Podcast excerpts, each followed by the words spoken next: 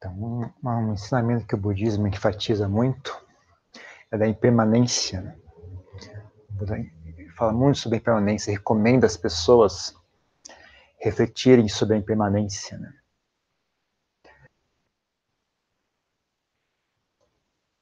Agora mesmo tem uma, tinha uma formiga me mordendo o tempo inteiro da meditação. Aí também foi impermanente. Falei, bom, ela vai ter que parar uma hora, não tem como. Ela é desse tamanho, o estômago dela é menor do que do, do corpo dela. Né? É, é, tem uma hora que ela vai saciar, não é possível. Ela não vai conseguir comer mais que nem a hora.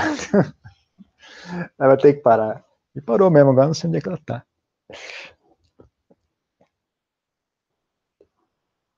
É bom esse tipo de coisa, é bom você ter recursos para lidar com as coisas que acontecem com você. Né? Dá uma sensação de segurança, dá uma sensação de, de, de firmeza, né? É bom quando você é mestre de si mesmo, né? Você tem recursos para vencer seus medos, vencer, vencer suas preocupações, vencer suas bobeiras, suas bobagens. Né? Então, um desses recursos é pensar na impermanência, né? refletir sobre a impermanência das coisas.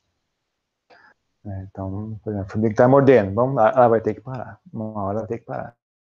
Isso é simplesmente natural. Elas não, elas não ficam quietas, as formigas, elas não costumam ficar quietas, né?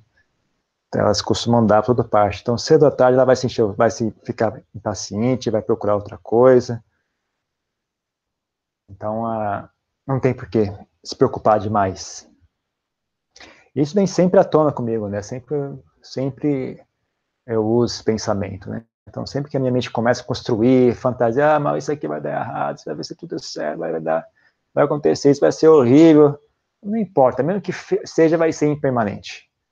Vai ser, mesmo que dê tudo errado, vai ter, vai dar errado só durante um certo período de tempo.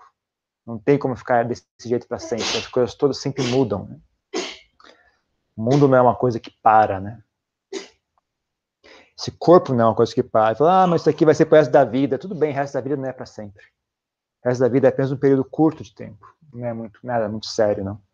Da vida são só alguns anos. Não tem nada demais. Então, é bom né, saber, saber enxergar as coisas de maneira clara, né? Essa questão da impermanência pode desafiar essa, essa ideia o quanto você quiser. É é, você pode ficar à vontade e observar qualquer coisa ao seu redor e tentar achar algo que seja permanente, né? Eu desafio vocês, não tem. Mesmo que você não consiga enxergar a mudança, né, a sua inteligência vai dizer que há mudança. É uma rocha, a rocha não muda, muda, claro que muda. Exatamente muda, não tem outra coisa que ela, que ela faça a não ser mudar. Né? Então não há nada nesse mundo. Um diamante muda, claro que muda, é duro, é, é, é para sempre, é impossível. Se o diamante fosse para sempre, ele não tinha como vir a existir. O próprio, o próprio processo que traz as coisas ao mundo também desfaz delas, né? Então, a... é apenas bobagem nossa, da nossa cabeça, né? Querer que as coisas sejam permanentes. Porque a gente tem que, tem que ter uma sensação de gratidão pela impermanência também, né? Porque é graças a ela que as coisas vieram a ser. Né? Então, graças à impermanência que está derrubando a sua casa, é que aquela casa pôde ser construída, né? Se a casa fosse permanente, ela jamais conseguiria vir a ser, né? Ela se transformou e se manifestou como casa. E agora o mesmo processo vai fazer com que ela se desfaça. É tudo normal, está tudo em ordem, não tem nada errado nesse mundo. O mundo está exatamente como deveria ser, não tem nada de errado. A gente é que tem opiniões a respeito, né? Então, a gente tem essas, essas ideias meio, meio furadas, assim, né? O mundo deveria ser perfeito, de alguma, o mundo está, o mundo está errado. Não, o mundo está normal, o mundo está exatamente como deveria ser. O mundo é a consequência do, das pessoas que, que vivem assim. As pessoas são assim, o mundo é assim. O Brasil, o Brasil está ruim, o Brasil está errado. Não, o Brasil está normal. O Brasil está exatamente como deveria ser. Não tem como o Brasil ser melhor do que é sem que as pessoas sejam melhores. Né? Então, o Brasil é a expressão do que as pessoas são, aqui, agora. Então, não adianta você melhor, desejar que o Brasil melhore, o Brasil tem, tem que desejar que as pessoas melhorem. É, o Brasil é exatamente como ele deveria ser, não tem nada de, de errado, não tem nada de fora do local, do lugar aqui. Está tudo exatamente onde deveria estar, né? Isso é exatamente como, como o Brasil é agora, como nós somos agora. Você pode até argumentar, não, mas é, já fechou-se num sistema, né? Em que as pessoas ruins têm, têm mais força, as pessoas boas não têm voz, não têm oportunidade. Mas isso também é normal. Isso é exatamente normal, exatamente natural. É, tem que ser assim. Por exemplo, uma, uma, rocha que está parada é difícil pôr em movimento. Então, uh, se, se, já fechou num sistema que as pessoas ruins dominam, é óbvio que vai ser difícil reverter isso, né? Tudo que está em movimento é difícil parar. Tudo que está parado é difícil pôr em movimento, né? Então, uh, é natural. É tudo normal, gente. É tudo normal. Tá tudo normal. Não tem nada de errado. Não significa que a gente tenha que se conformar, né? Mas existe o meu termo aí, né? Você entender que as coisas estão normais, as coisas são assim por uma razão, elas não vêm do nada. Não há uma força maligna atuando. É, é toda, todas essas forças são forças normais. As mesmas forças que, que constroem são as forças que destroem. A mesma força da maldade é a força da bondade. Elas são expressões diferentes do mesmo processo. Então, a, a ideia né, de um mundo perfeito, na verdade, é uma ideia muito egoísta, porque é uma ideia pessoal. Né? É a sua opinião do que deveria ser perfeito. Né? O mundo não tem perfeito nem imperfeito, não tem bom nem ruim. O mundo é do jeito que é, gente. Ele sempre foi assim, ele sempre foi do jeito que ele sempre foi.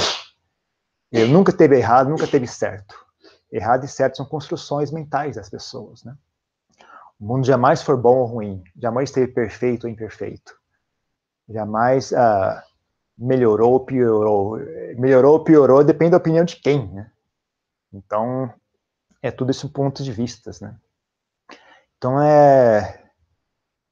Entender a impermanência de tudo também faz parte, né, de, de conseguir ganhar essa visão correta, né, do que é, onde é que nós estamos, né, de que, de que forma isso aqui funciona. Para você poder saber se pôr diante de tudo isso, né, não cair em armadilhas mentais, em armadilhas, uh, ilusões, né, de expectativas falsas que só dificultam né, a sua vida no mundo. Então, a...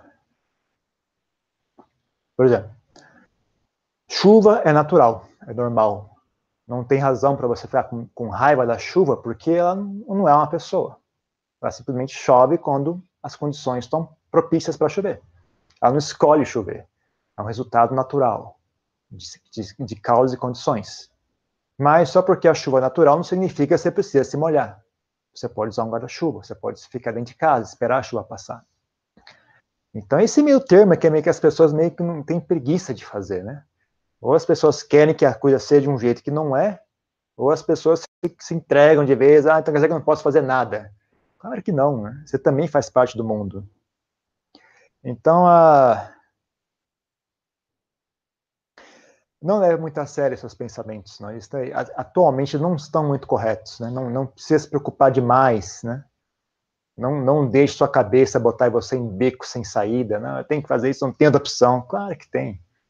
Não, não existe, de novo, não existe um caminho certo a ser percorrido. É uma das razões que eu não gosto quando as pessoas vêm fazer perguntas pessoais, assim, ah, o que, que eu faço agora? sei lá, faça o que quiser. Não tem resposta para, não tem resposta certa. As pessoas imaginam que a resposta está fora delas, né? Situação é essa, essa, essa. Meu tio uma briga com minha família, meu tio é assim, meu pai é desse jeito. O que, que eu faço?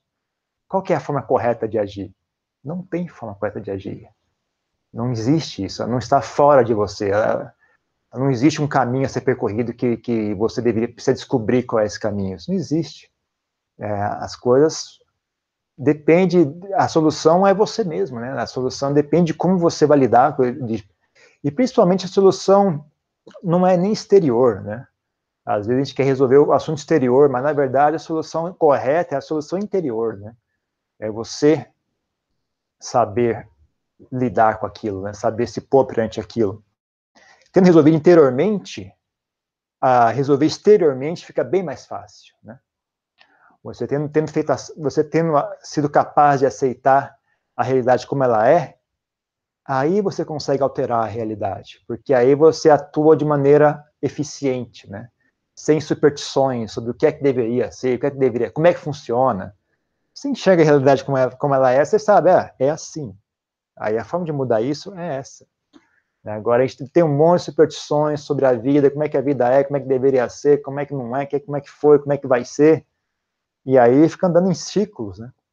Tentando, tentando encaixar a peça quadrada num, num, círculo, num, num buraco redondo, né? Aí não anda.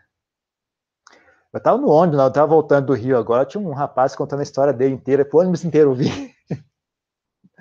Ele usava drogas, que ele conseguiu vencer, tal, tal, tal, tal, tal. E eu, eu, eu achei legal, tudo bem, mas eu notava isso, né? tem essas, essa, essa, um certo desespero em, em, em agarrar soluções prontas, né? A solução é essa, né? Tem que fazer isso. Isso, é, o que está faltando é isso. Se fizer isso, vai dar certo. Faça isso que vai dar certo. É, tudo bem, é, eu, eu, eu aprecio o desejo por bondade, o desejo de, de, melhorar, o desejo de. Mas eu não conseguia deixar de notar essa, essa, esse medo, essa ansiedade. Tem que ser isso aqui, isso aqui é o correto, isso aqui funciona. Né? É, mas você vê que aquilo vinha do medo, né? Tinha medo, tinha tensão por trás. Ele sabia que. E tinha. Como dizer isso? No fundo, no fundo, é um, é um, é um, é um pensamento desejoso, né? Eu penso que é isso e desejo que seja isso, mas no fundo, no fundo, ele sabe que não, não é certeza, né? Que não é, que não, talvez não seja aquilo, né?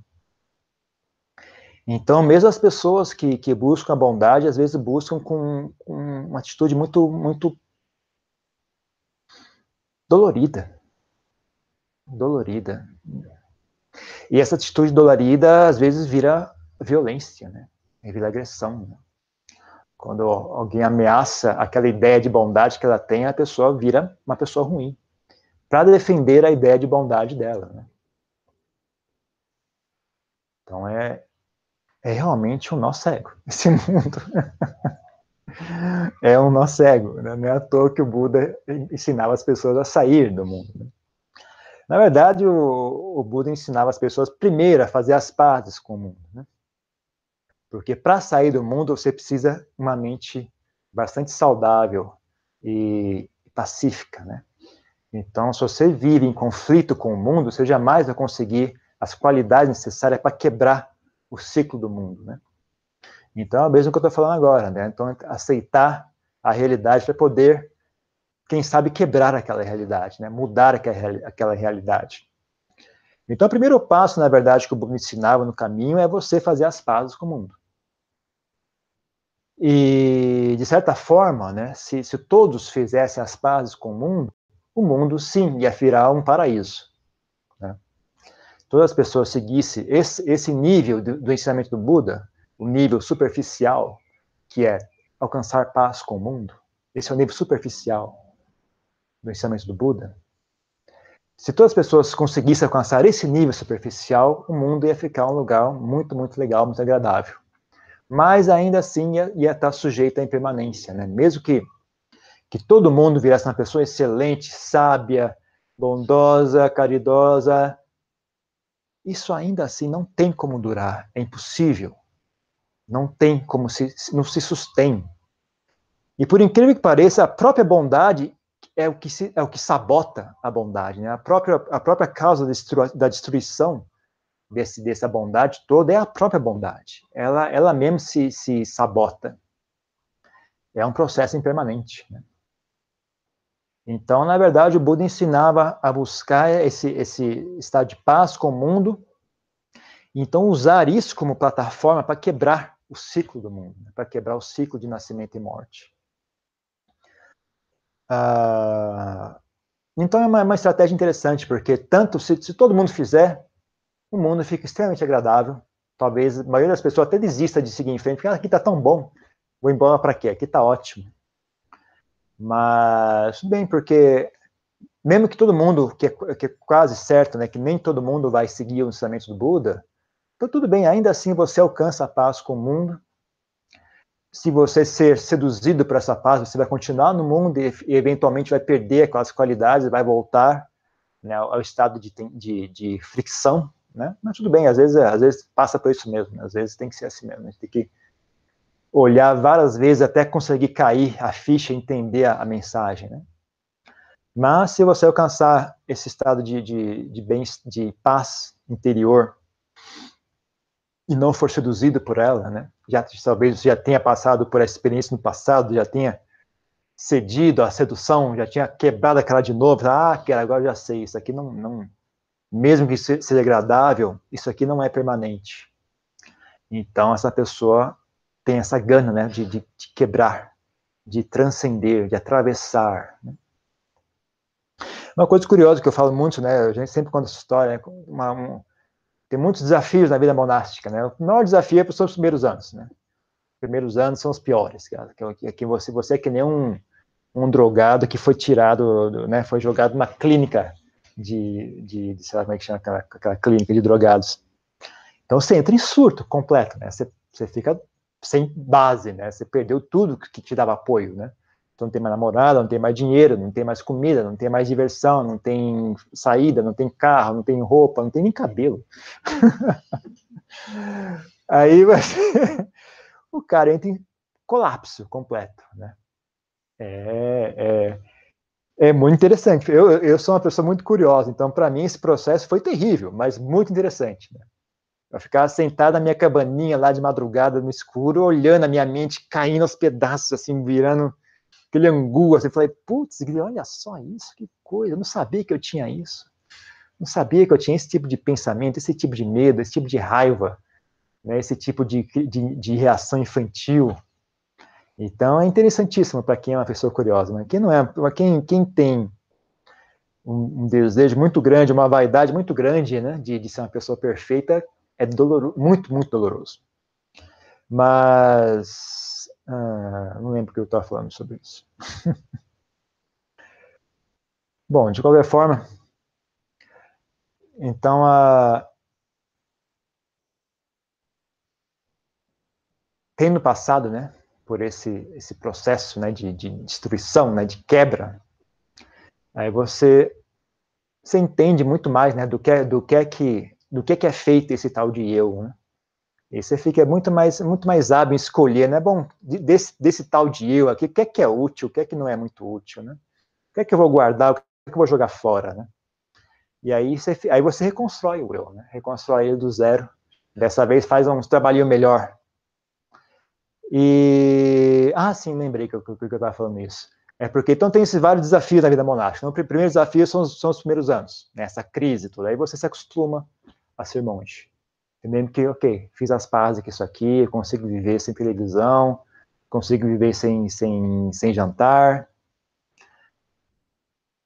E aí você vai, você vai melhorando, você vai fazendo as pazes consigo mesmo, né? você, não, você não tem mais distrações, você tem que fazer as pazes consigo mesmo, tem que parar de brigar consigo mesmo, tem que parar de se agredir, tem que parar de se pôr, uh, impor, uh, como é que chama, metas impossíveis, né, de ser cumpridas, você tem que aceitar quem você é, tá? E aí, pacífico mesmo, sabe? Fica bem de bem consigo mesmo, fica bem tranquilo. E quando você tá, sua mente está tranquila e, pacífica, ela é muito mais capaz, ela fica muito mais clara e muito mais eficiente, né? Então ela entende coisas que antes ela não entendia, ela consegue perceber coisas que antes ela não percebia. Né? Então aí você pensa no passado, ah, foi aqui que eu errei. Isso aconteceu porque eu agi dessa forma, eu falei, ah, por causa disso, eu dei errado por causa daquilo. Ah, se eu voltasse agora ia dar tudo certo. Aí a pessoa tem essa tentação, assim, de voltar para o mundo, esse super eu, né? Agora que eu, que eu querer esse super eu, agora vai dar certo. E aí muitas monges caem nisso. Geralmente, qual é os 5 ou 6 anos de vida monástica, assim, né? O mais comum é isso, né? A pessoa, a tentação de voltar e ser um sucesso é muito grande. E muitos monges são seduzidos por isso, né? E caem e quebram a cara né? Eu não lembro de nenhum que ficou muito bom, não. Talvez seja porque os que, os que se deram bem não voltam mais, né? Acho que esses vão embora. Mas os que se deram, que se deram mal voltam para o monastério e falam: oh, eu larguei o manto, minha vida ficou terrível, isso aqui. Então a gente ouve essas histórias, né? Talvez, talvez os que se deram bem não voltem, mas a gente não ouve falar. Mas sempre que eu ouço falar, o pessoal reclama. Então, a... então é isso, né? A gente tem Ou seja, isso é um exemplo, por exemplo, de como, como a própria bondade se sabota. A própria bondade se sabota, né? Então ela, ela seduz. Quando a pessoa ah, alcança um estado de, de, de bem-estar, de paz, muitas vezes a pessoa fica seduzida por ele, né? Então comete os mesmos erros que, que causou né, a ausência do estado. Na verdade, é, se você simplesmente parar de se agredir, a mente já é bastante agradável, bastante pacífica, né? Não é uma e não é tanto uma construção quanto é uma, uma, uma desconstrução, na verdade. Né? Você, não, você não precisa construir um palácio, você precisa limpar o palácio. Né? Ele já está tá lá, debaixo daquela sujeira toda, ele está ali já. Né? Não é tanto um trabalho de construção, é muito mais um trabalho de desconstrução. Né? É só tomar cuidado para não desconstruir demais, né? não quebrar as paredes junto, né? quando você está limpando lá a, a, a crosta de sujeira, né? cuidado para não quebrar as paredes juntas, mas é, se você tiver um pouquinho de atenção, você, você vê que é um trabalho só de abandonar, não tem muito que, o que construir, né? Porque nós somos seres humanos, né? Então, essa é uma característica de ser humano, né? A maioria dos seres humanos já, já tem uma boa base, né? Simplesmente parar de se agredir com bobagem, com estupidez e com, com fantasias e com ignorância, a base já está ali, né? Se nós fôssemos animais, se nós fôssemos fantasmas, eu talvez diria que não, ainda tem muito, tem que ter um trabalho de construção a ser feito. Mas sendo ser humano, o trabalho principal mesmo, né? Você ser um ser humano médio, mediano, não precisa ser um ser humano perfeito, mas também eu tenho minhas dúvidas se todo ser humano está no mesmo nível, sabe? Mas de qualquer forma, sendo ser humano, a base já está ali, né? Então o trabalho mesmo é um trabalho de desconstrução, né? De destruir o excesso, remover o excesso, né? E, deixar aquela base mais harmoniosa, me menos, menos afundada em sujeiras, né? Então, a, uma boa, uma boa ferramenta para isso é refletir sobre a impermanência, né? Sobre a questão da impermanência. De, não de, um dos grandes erros que a mente, que a mente comete, né, é a expectativa de permanência, né? Eu nem sei se, se a mente, alguém realmente acha que algo é permanente, né? Mas eu passo, hoje em dia, eu passo o dia inteiro ouvindo música sertaneja, porque eu estou lá na obra com os pedreiros. Então você vê que é um tema constante, né? Tem, tem uma música, eu queria lembrar a letra da música, tá? Eu, ela só vem quando eu não quero. Agora que eu queria que ela viesse, não vem. Mas, é, mas o, tema, o tema da música é que. Como é que é? Alguém me ajuda? É um contrato que é permanente. Vamos fazer um contrato do amor. Esse contrato é permanente. É isso aí, essa música aí. é um contrato vitalício, vai ser para sempre, eu, eu, como é que é? ele vai cuidar bem dela, vai tudo certo. Tem sempre esse tema, assim, sabe, o amor, e ele vai ser, dessa vez vai dar certo, dessa vez vai ser permanente, nós não vamos mais brigar, não... mas você sabe que é mentira, né? Não, não tem como, né? Até a própria, a própria existência da música já é uma, uma expressão dessa verdade, né? Se, se realmente fosse normal isso, fosse, fosse possível isso, não haveria essa necessidade de fazer uma música a respeito, porque o fato de ser fantasia vira uma coisa tão especial, né? Um amor que dura para sempre, é um contrato vitalício, nós vamos ficar juntos e vai dar certo. O motivo pelo qual é tão especial a ponto de valer uma música é porque não existe. É por isso que ele vale uma música. Se fosse normal, ninguém ia se preocupar em fazer isso, né? Ninguém faz uma música sobre o ônibus, se eu dei o sinal e o ônibus parou não vale nada, isso é normal, acontece todo dia, né? Não tem nada especial nisso. Então a música, a própria existência da música já comprova, né? É uma coisa que eu fico ouvindo lá e fico, caramba, mas não é óbvio, gente. Por que, que as pessoas não? Cara, tá tocando aqui no rádio, né? Tá falando sobre a dor, de como isso dói, como isso machuca. Por que, que as pessoas não enxergam? Como é que isso. É que eu, eu, eu sou muito. Eu gosto muito do meu, do meu professor, ele tem uma frase que ele fala que realmente nesse mundo não tem nada de assustador. A única coisa que tem de assustador nesse mundo é a escuridão da mente das pessoas. Né? É a única coisa que realmente, eu não diria assustador, mas para mim, para mim é o que eu, é o que eu acho de fantástico. Né?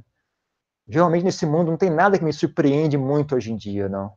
Não tem nada que me que me chama, ah, que fantástico. negócio que realmente me, fica, me deixa de boca aberta é essa capacidade de não olhar, de não enxergar. É realmente fantástico. Assim, como é que as pessoas não enxergam? Está bem na cara, todo dia, dia após dia, do, do, do nascer do sol ao, ao, ao, outro dia, as pessoas não enxergam, não, enxergam. É impressionante. Então, a. Nisso eu concordo com ele, né? A característica mais marcante do mundo é a escuridão. É o que mais, que mais me chama atenção no mundo do, dos seres humanos é a escuridão. Né? É realmente incrível. Né? Não é a escuridão de luz assim do, do sol, a, a, incapacidade de olhar, né? a incapacidade de enxergar coisas que estão bem na cara da gente. Né? Então, a, uma, das, um, uma, dos, uma dos, dos, dos véus que, que trazem essa escuridão é essa, essa expectativa de permanência, né? essa expectativa de, de eternidade. Né? De, o que a gente quer, o que a gente gosta tem que durar para sempre, o que a gente odeia tem que desaparecer. Isso cria uma atitude para com a vida muito uh, doentia, muito ineficiente, muito dolorosa. Né? Gera medo, gera tensão constante, medo constante de que aquilo não vai, vai desaparecer. Né? Ou então medo constante que isso não vai desaparecer, isso não vai embora. Claro que vai embora. É óbvio que vai embora, não tem como.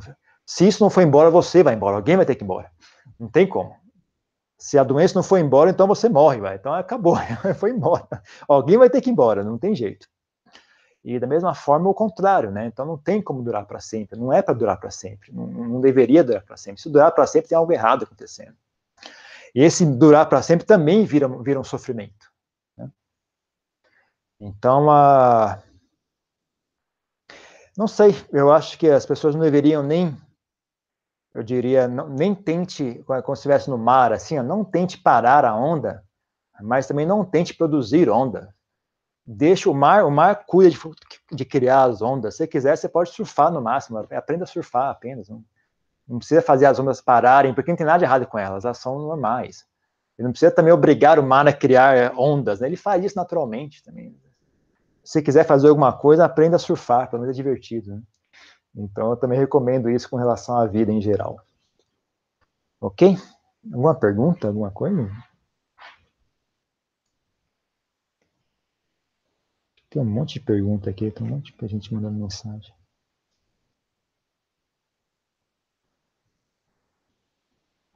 Deixa eu ver.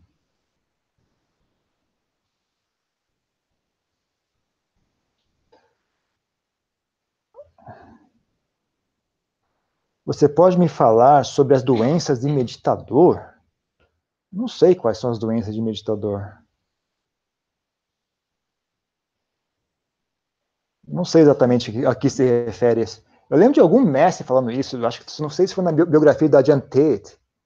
A Tate, ele tinha, ele tinha uma história dessa, de doença de meditador. Não, eu não lembro o que, que era exatamente. Não, não, tem uma doença assim de meditador. É, eu acho que ele estava se referindo a um fenômeno específico, né?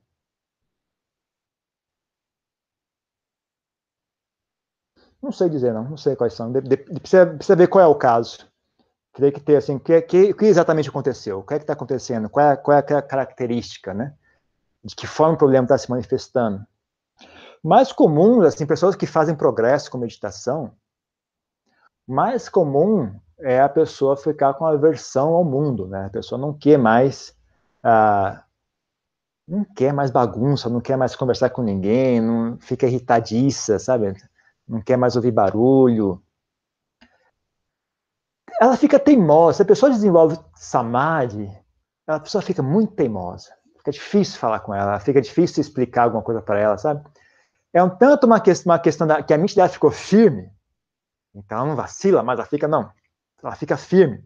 E também tem uma certa vaidade, sabe? Quando você, a pessoa desenvolve samadhi, ela fica meio vaidosa também. Ela, ela vê aquela mente pacífica e forte, firme, de, de qualidade, né? Então, aquilo meio que envaidece ela também. Às vezes é difícil conversar com a pessoa. Por isso que falam tanto na importância de ter um mestre, né? Porque é, é, a sua reverência ao mestre é um antídoto para esse fenômeno natural da mente, né? De ficar teimosa e, e cabeça dura, né?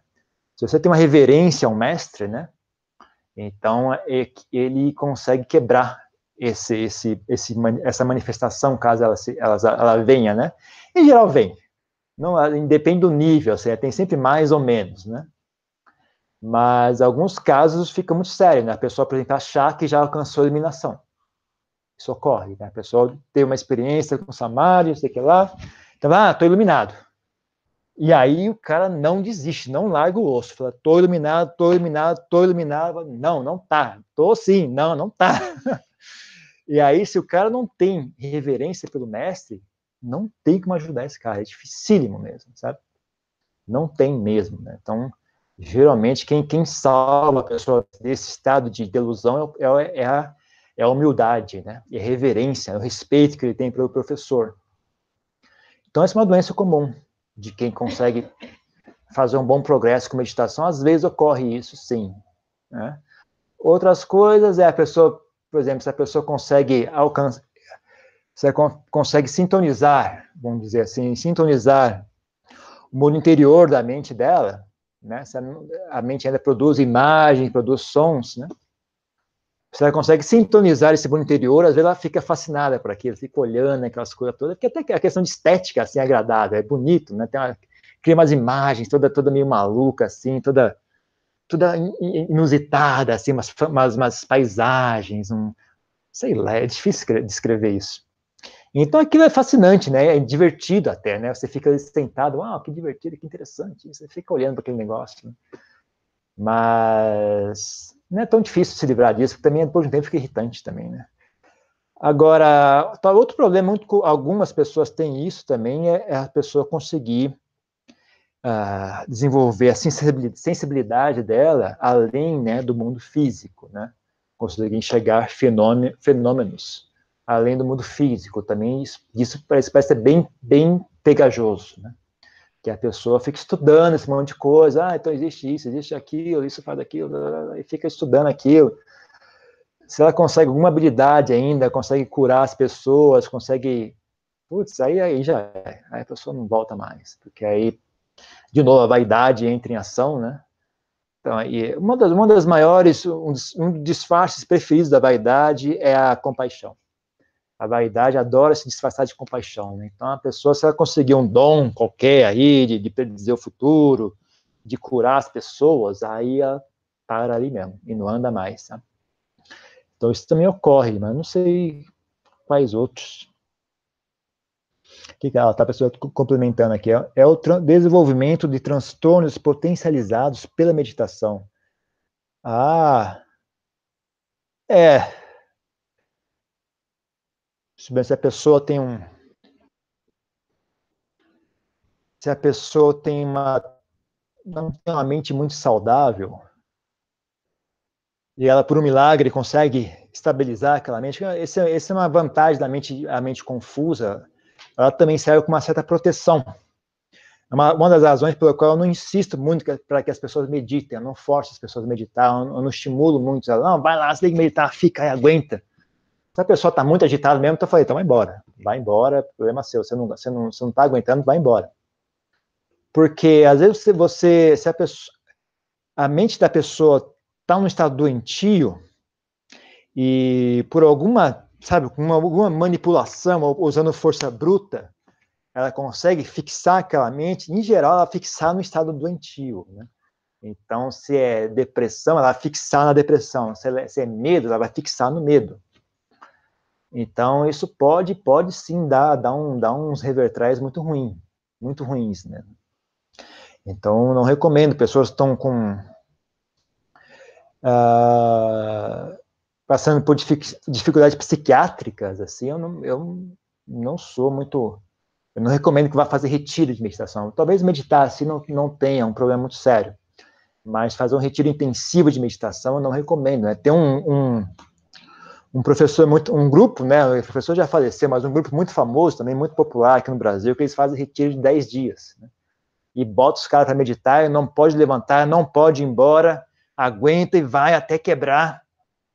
E algumas pessoas se beneficiam muito disso, e algumas e muitas pessoas surtam completamente, né? É muito comum, né? Eu nunca fui, mas as pessoas que frequentavam diz para mim que é realmente é todo retiro tem pelo menos dois ou três casos, caras surtando babando ali, sabe, cair duro no chão, desmaiar e, sei lá, começar a gritar no meio dessa meditação. Então, eu não, eu não sou partidário dessa estratégia, não. Eu acho que não, não é uma coisa muito boa, não.